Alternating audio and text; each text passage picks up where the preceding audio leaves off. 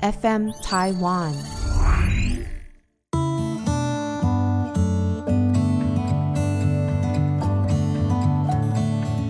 各位听众，大家好，欢迎收听《心理不用学》，我是陈永仪。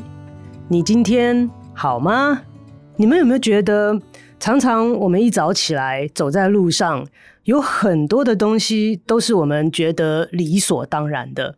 好，这个地心引力，如果有一天早上起来下床，发现忽然地心引力没有了，就飘在空中，是多么一件觉得很恐怖的事情。那所以，我呢，其实为什么想到这个呢？呃，不是因为什么的地心吸引力忽然没有了哈，呃，而是我最近看到一篇报道，呃，完全不属于我的领域的一篇报道，但是让我觉得很有感触，想到人的复杂，其实是我们常常没有在思考的一件事情，常常觉得理所当然，我们本来就应该可以处理这么多的资讯，本来就可以在人际关系上面游刃有余。所以这个报道呢，其实它的领域我也很喜欢，但是呢，实在是呃不懂啊，就是物理的一个领域。那这个报道其实是一篇论文，它在近期呢发表在呃学术界很有名的一个期刊啊，Science 呃科学的期刊上面。那它的标题呢，就是说他们找到了一种新的水的形态，好，A new form of water。我们可以想想看，水是我们多熟悉的一个东西。那在物理啊或者化学的成分上面，我们大概都知道它是 H2O。好，H2O 就是氢气跟氧气是它的元素，它就只有这两个元素，是我们在这个星球上面非常非常常见，也是占领了很大区块的一个一个东西吧。好，就是说水，我们应该对它很了解才对啊。但是怎么会到今年了，二零二三年了，我们还可以发现一种新的水的形态呢？那这一篇报道，二零二三年这篇报道呢，呃，其实啊很有趣。他说他发现一种。这个水的形态啊，其实是就是冰嘛。我们想，其实我那时候在看的时候就想到说啊，我们台湾人应该更了解这一点，因为我们那么喜欢吃剉冰，好，然后呢，绵绵冰，还有各式各样的冰，那些都是水不同的形态的呈现。那这个最新的发现呢，是发现其实不要说它是水这种形态，是冰的一种。那冰也是水的一种形态。那他在冰里面又发现这一种新的东西，他把它叫做 medium density A。我讲起来都有点绕舌啊！我再重讲一遍：medium density amorphous ice。好，那如果翻成中文呢，应该就是呃中等密度嘛，medium density amorphous 呢，我去查了一下，正确的学术上面呢的翻译呢有两种，一个叫做非晶，晶是水晶的晶，好，非晶。那另外叫做无定型，我觉得可能在水的形容上面，可能无定型比较呃让我可以理解，所以。所以它是一个中密度的无定型的冰，好，medium density amorphous ice。那这什么意思呢？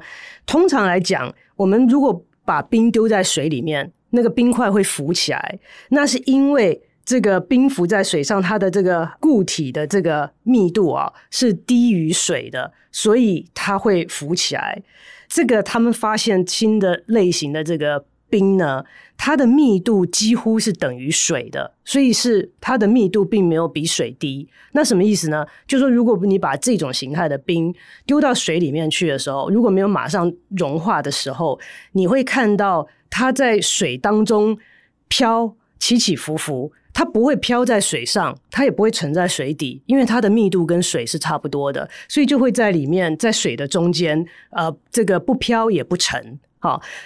是很奇怪的一种状态。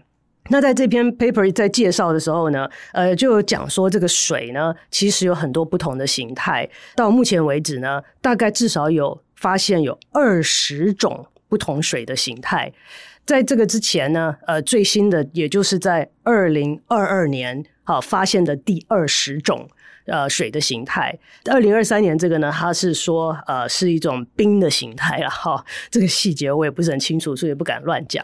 但是讲了这么多的意思是，我们这个天天会碰到，然后要活下去不可以没有的这样子的一个元素，居然在我们科技这么发达，在我们人类科学这么进步的今天，还在不断的发现我们以前不了解的东西。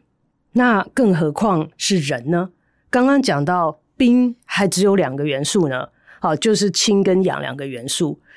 人是多么复杂的一种生物。不要讲到人了，任何一个有生命的东西都比理论上来讲了好，我在我在想，都比水要复杂。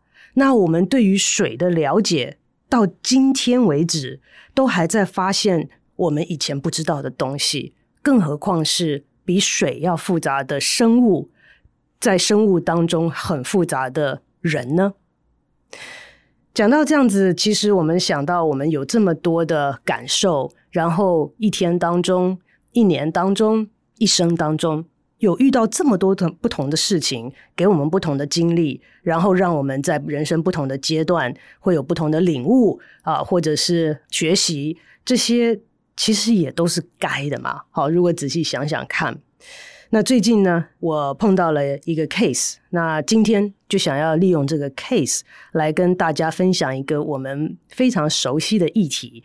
啊、跟情绪有关，但是呢，也是情绪的一种。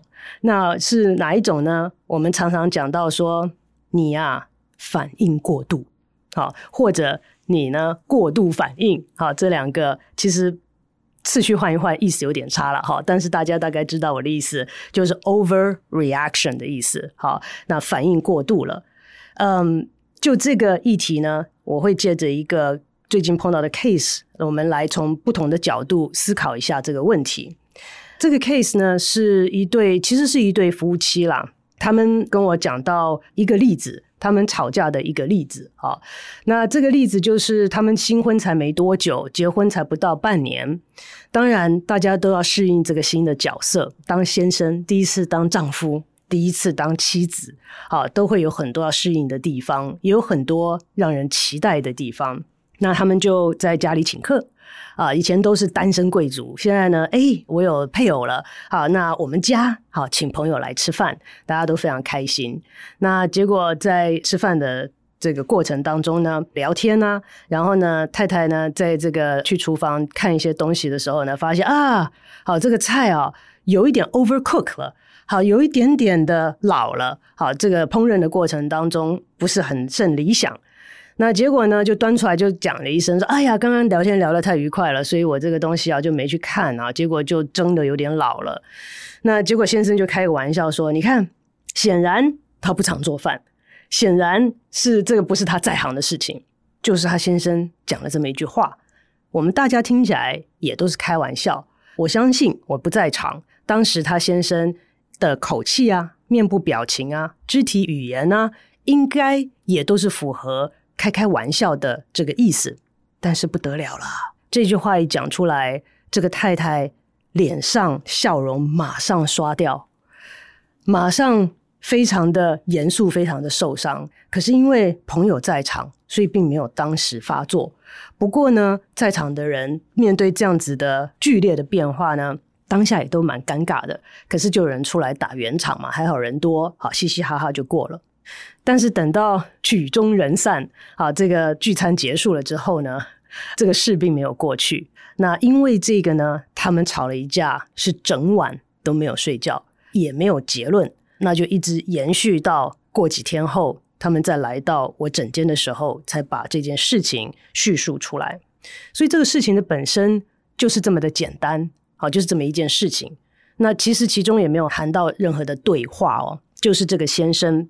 讲了这么一句话，那他们也有共识。他先生讲的时候是开个玩笑。就这个，我们来思考一下刚刚提到的过度反应的问题。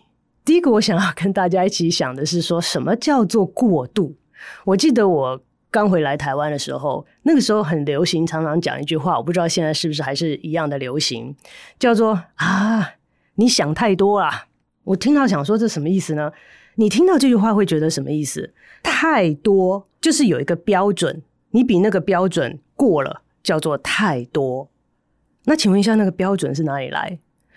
我之前哈听到人家讲好几次之后，我就觉得我要有一种回应，所以呢，我就想了一下，以后每一次人家跟我讲的时候说没有，我觉得我想刚好啊，我没有想太多，是刚刚好。根据谁的标准刚好？根据我的标准刚好。所以这个标准是哪里来？我们对于我们周围的人事物，哈，这个反应啊，或者是他们所发展的这个方向啊、程度啊，都会有一些期待，有一些预期。这个是需要的，就像我一开始的时候跟大家讲说，其实我们在生活当中有很多东西，我们其实有期待、有预期，但是会觉得是该的。好，就是像这个早上起来，我吸一口气，万一哪天早上起来发现你一吸一口气没有空气了，那不是很恐怖的事情吗？我记得我以前在学那个潜水的时候，一开始的时候是在游泳池里面学潜水。结果他就会让你潜到那个游泳池的水底，背着这个呃潜水的设备，氧气开开啊等等的。结果那个时候啦，有一个老师，他就要让大家知道，在潜水的时候。一直关注你的氧气的剩余量是非常重要的事情，因为有的时候海底世界非常的、非常的鲜艳、非常的迷人，一下子就忘记了去这个注意一下你的这个氧气的呃剩余量，所以他要让大家真的不能忘记这件事情非常重要，所以他就会默默的游到不同人的背后，伸手把你的氧气关掉，他没有事先跟你讲，那你真的当时就经历到说，我怎么吸一口气？没有氧气出来，我跟你讲，不到一秒的瞬间，那个恐慌马上就来了。我没有得过恐慌症，我当然看过很多病人有恐慌症的症状，也协助他们去克服。但是我个人最接近想象恐慌症是什么感受的那个情境，就是氧气被切掉的那个时候。所以我们平常不觉得，但是有一天没有的时候，忽然就觉得说：“哦，我每天都觉得它是该的，好，这是应该有的。”那所以呢，这个期待呢，有时候也是这个样子。直到有一天有人不符合你期待的时候，你才理解，才知道，发现哦，原来我是有这种期待哦。所以回到这个夫妻的事情上面来讲，这个太太呢，她认为她当时的反应是有理由的。等会我们会回来讲说为什么。但是呢，她的先生认为他太太的反应是过度了。我就是。开个玩笑嘛，有必要这样子反应吗？一整夜吵架，而且还没解决，还延续好几天，好，吵到整间来了，冷战很多天，这样子哈，有必要吗？我想请问大家，你们认为在这样的情境之下，适当的反应是什么呢？我想可能很多人会觉得说啊，开个玩笑而已嘛，就过去了，也没有需要什么反应，笑一笑吧。或许这个是他先生的想法。但是事实上，这个太太的反应就不是这样啊。所以太太的反应不符合先生的预期之后，就会造成先生有一个结论说：“你真的是反应过度了。”那在我们生活当中，其实有很多这样子的例子。当别人的反应不符合我们期待的时候，有的时候我们会觉得说：“哇，我为你准备了这么多，你怎么反应如此冷淡啊？”那个是不如我们的预期。那如果超过我们预期，就觉得过度了。那这个是我觉得我们可以思考的一个点。但是我要在这边觉得我们大家一起学习的地方是，其实我们要学着理解我们周围我们关心的人的时候，我们应该想这个反应对他来讲，对当事人来讲，其实就是合适的嘛。这个就是他的反应，可能对我来讲觉得是过度了，或者是。不如我预期哦，好失望哦。可是他的反应是属于他的，对他来讲，这个就是 appropriate，就是 as expected，好，就是合适的，也是符合他的现状的一种反应，因为那是他主观的感受，跟他属于他个人的反应。我们先学习去尊重这一点，作为一个起点，作为一个了解对方的开始，我觉得可能是呃，我们可以去学习的地方。在这个前提之下，当然你们会期待我就问下一个问题啊，这个太太到底为什么会有这样子的反应？那经过了一些这个厘清，然后一些询问，好，跟太太愿意跟我们分享一个过程之后，大致来讲可以理解的是，我的理解哈，是这个太太呢，其实从小她的背景环境跟成长过程，在家庭里面呢，从小。她就一直很想做到家人满意，特别是父母满意，兄弟姐妹满意，大家族满意啊，然后学校的同学、老师、社会的期许，他很辛苦，他很希望能够做到大家都开心，大家都给他按赞，说他棒棒。但是这是很辛苦的事情。那这过程当中，当然有一些时候他是可以做到好，但是有很多时候呢就没有办法。所以呢，在他的早期的环境当中呢，他最过不去的点，好，就是他的父母常常会讲说：“你这样子是不是好女儿啊？好，你这样子是不是好学生啊？你这样子是好的职员吗？”所以他的角色当中呢，这种所我们所谓的核心的角色当中呢，从早期的时间开始，就一直有点不如他的预期，常常被质疑。所以这个就会让我当时听到之后，我就理解这个太太呢，她后来讲说，为了这一天的晚餐，她做了多少的准备，从事前好去这个想菜单要做哪些菜，要配哪些酒，要用哪些餐具，他都思考写下来，都做好很多准备。哎，我们讲的不是那种二三十人的这个聚餐呢。那天晚上他们家，你想想看，能够坐多少人呢？也就是五六个朋友而已。可是他花下的心思是很大很大的。为什么？那在了解他的背景跟成长环境之后，你可以理解他在这个角色新的作为一个这个 host 主人，而且是他们夫妻刚结婚之后担任妻子的这个角色，第一次的请人家来家里吃饭。他很注重这件事情，因为这代表他是否能够胜任这个角色是一个很重要的环节，很重要的一步。所以他刚刚从讲说，从那个买菜单到去挑食材，到去买菜，到去找食谱，到去做菜准备，他花下了很大的功夫。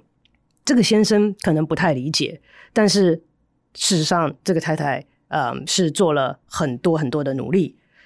好了。那到了这个吃饭的时候，当然不可能十全十美。好了，那这个东西就哎，蒸老了一点，那就算了嘛。其实没什么，没有人讲什么，他自己也不会要求太多了。他可能之后也会觉得说啊，我下次要做好一点。可是偏不巧的，这个先生就针对这个开了一个玩笑。那这个玩笑是什么呢？是说显然你不常做饭，显然他是新手。那这个真的就戳中了这个太太的要害。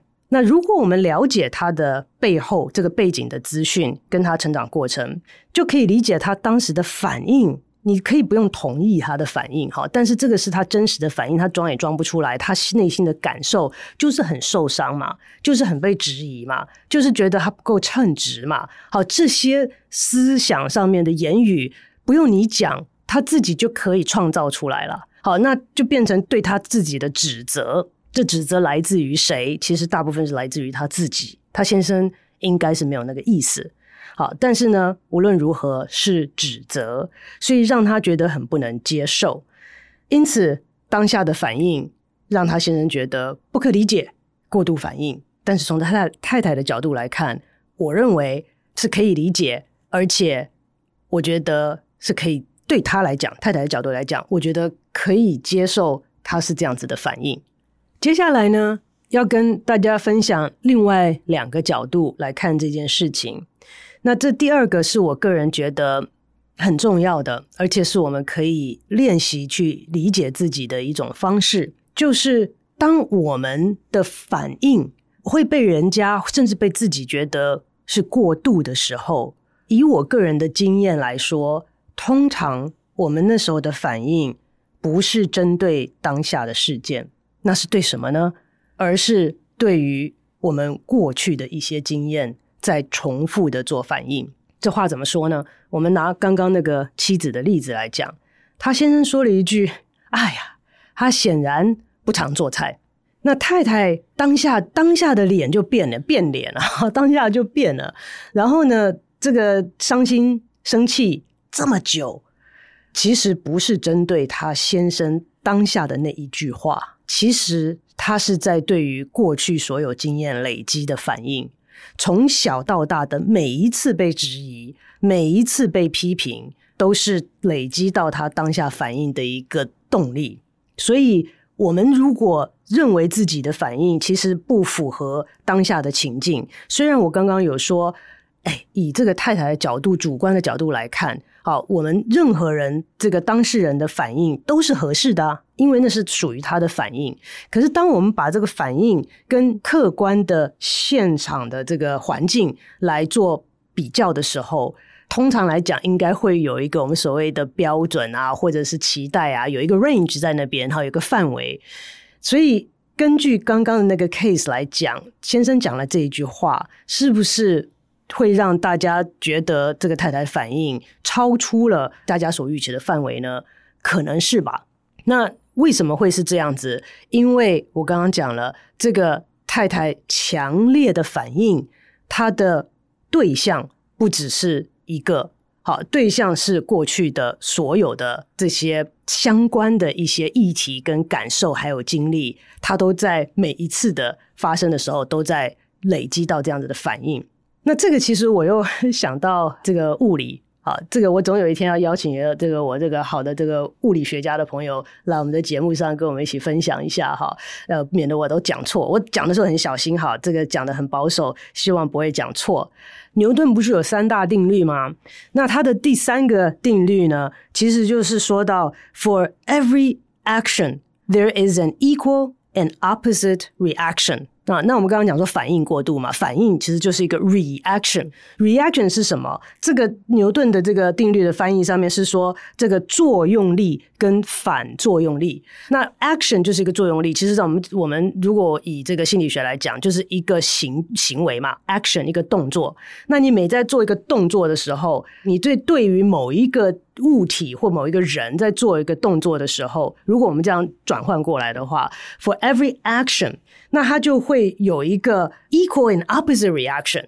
好，你推出去如果是十公斤的力量，那它回来的会也是十公斤的力量，所以是 equal，好，相等的，而且是跟你相对的一个反作用力。所以这个 reaction 是有多大，其实是看你的 action 有多大嘛。如果哈，我今天来用这个牛顿的第三定律来做比喻的话，那这个太太她的 reaction。她的反作用力相对应的那个作用力是什么？那其实我们当下来看，以先生的角度来看，跟以太太的角度来看是不一样的哦。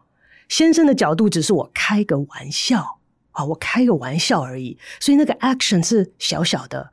那为什么你的 reaction，你的反作用力是如此的强烈，如此的巨大呢？因为在太太的脑袋当中，那个 action 不是一个小小的玩笑。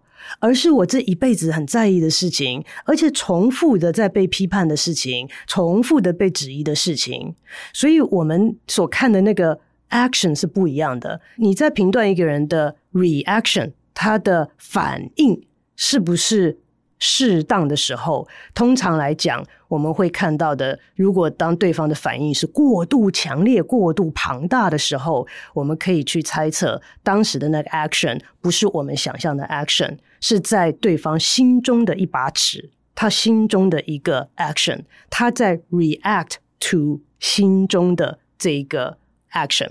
我会说这个是很重要，为什么呢？因为我们每一次。希望不要常常好。如果每一次，当我们发现我们情绪反应非常的强烈，到达一个程度，是我们自己跟我们周围的人都觉得，哎，过了哦，好像不符合当下情境所期待的一些反应的时候，我们就可以把它当做一个大好的机会来思考，那到底我是在对什么反应呢？好，其实我在。临床上面，在诊间里面，常常看到我们所谓的反应过度，都是一个窗口，让我们可以看见我们的过去。其实我们都是经常啦，不要讲都是哈，我们经常是在对于我们过去的一些累积的东西在做反应。这个是我第二点要跟大家分享的。那第三点其实是一个非常小的点，是我个人是觉得呃觉得。蛮好玩，也可以值得思考的，就是开玩笑这件事情。呃，我发现开玩笑呢，不同类型的人有不同的习惯。有些人他开玩笑是跟你表达他跟你很熟、很亲近的一种亲密的表达，就是说很亏亏你啊。好，这个我就是亏你，我跟你关系要到这个地步，我才会亏你了。所以我开你玩笑，还是看中你了。你是我的好朋友，我才跟你开玩笑呢。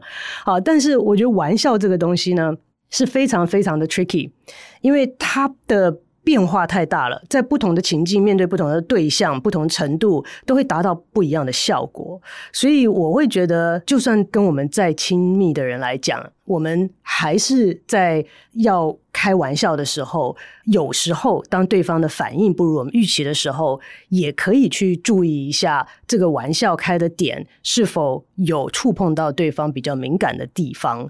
好，那都是一个学习的机会跟过程。那更不要讲说我在不熟的环境跟不认识的人的社交环境底下，其实我个人的这个习惯是，when in doubt，好，在不确定的时候，don't joke around。不要不要去开玩笑，因为这个太难预测它的效果了。玩笑这种东西呢，所需要的这个分析的这个元素啊，太多了。这个也许我们以后还可以制作一集啊，就是这个呃所谓的喜剧啊，好，所谓的相声啊，好，这些其实都在这个让人能够开心啊。会大笑啊，那个笑点在哪里？要怎么引发这个笑点？其实是有很多研究的哈。所以呢，在这么复杂的一个这个议题下面呢，我会觉得在不熟悉的环境当中呢，还是我个人啊哈，会觉得说以。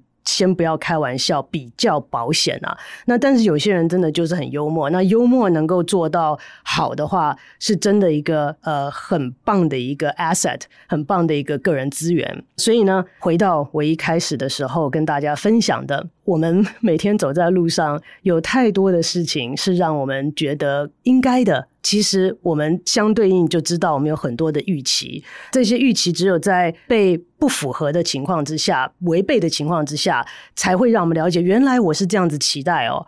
好，所以也是一个蛮有趣的一个反思的一个经验。人嘛，我还是觉得研究了这么多年，觉得是非常非常丰富、超级超级复杂的一个生物。我一开始讲到水这么简单的，我们在日常生活中。这么常用到活下去不可能没有的一个物质，到今天我们都还在学习一些我们之前不知道的事情，那更何况是人呢？更何况是我们自己跟我们所在意、所爱的家人、好友呢？如果大家对于这个议题呢，有任何的想法啊，或者个人经验想要分享啊，都欢迎大家啊，随时给我们的节目留言。IG、FB，那现在在 YouTube，我也会尽量跟上脚步，在 YouTube 上面上传，让大家也有多一个留言跟分享的平台。我们今天的节目就进行到这边，谢谢大家的收听，我们下周再见。